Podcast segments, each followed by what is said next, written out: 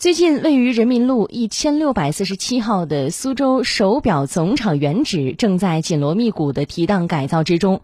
八月底九月初，一个既有苏州元素又结合了现代创意的文化产业园将全新亮相姑苏城，又是一个姑苏老厂房华丽转身的新案例。我们来听广电全媒体记者文良的报道。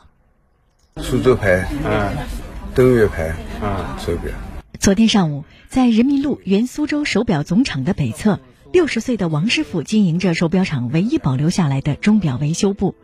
他拿着一块苏州牌的女士手表，以及多款登月牌的电子表，向记者介绍：“这是他珍藏在店里的老物件了。”刚开始只能做男表，后来又开发了女表。嗯，女表零件小，这个卖的贵了，这个就是最后的，七百块钱一个，一个收藏价值。啊，那当时出厂的时候一般卖什么？这个是。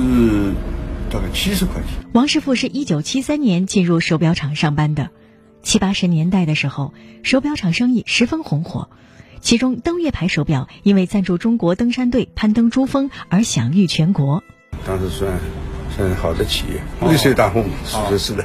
对此，许多老苏州记忆犹新。他们说，那个年代戴个电子表也是很时髦的举动。我们来说，这么一张灯就是别个儿子。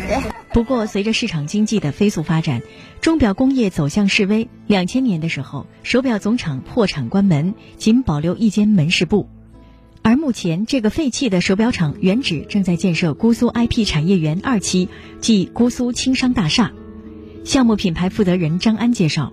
五千平方米的空间内将融入时尚、创意、文化、苏式庭院等元素，将现代商业、办公功能和城市文化结合。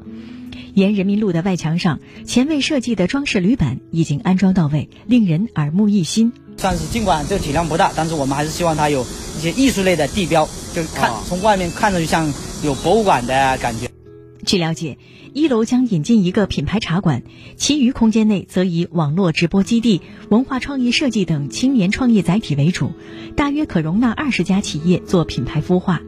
而一墙之隔的钟表维修部会依旧保留，便于留住城市的乡愁与记忆。外来的元素跟苏州的文化相结合，在这个月会改改造全部完工，然后目前入住的情况大概在已经入住了百分之九十。就是已经招租完成百分之九十。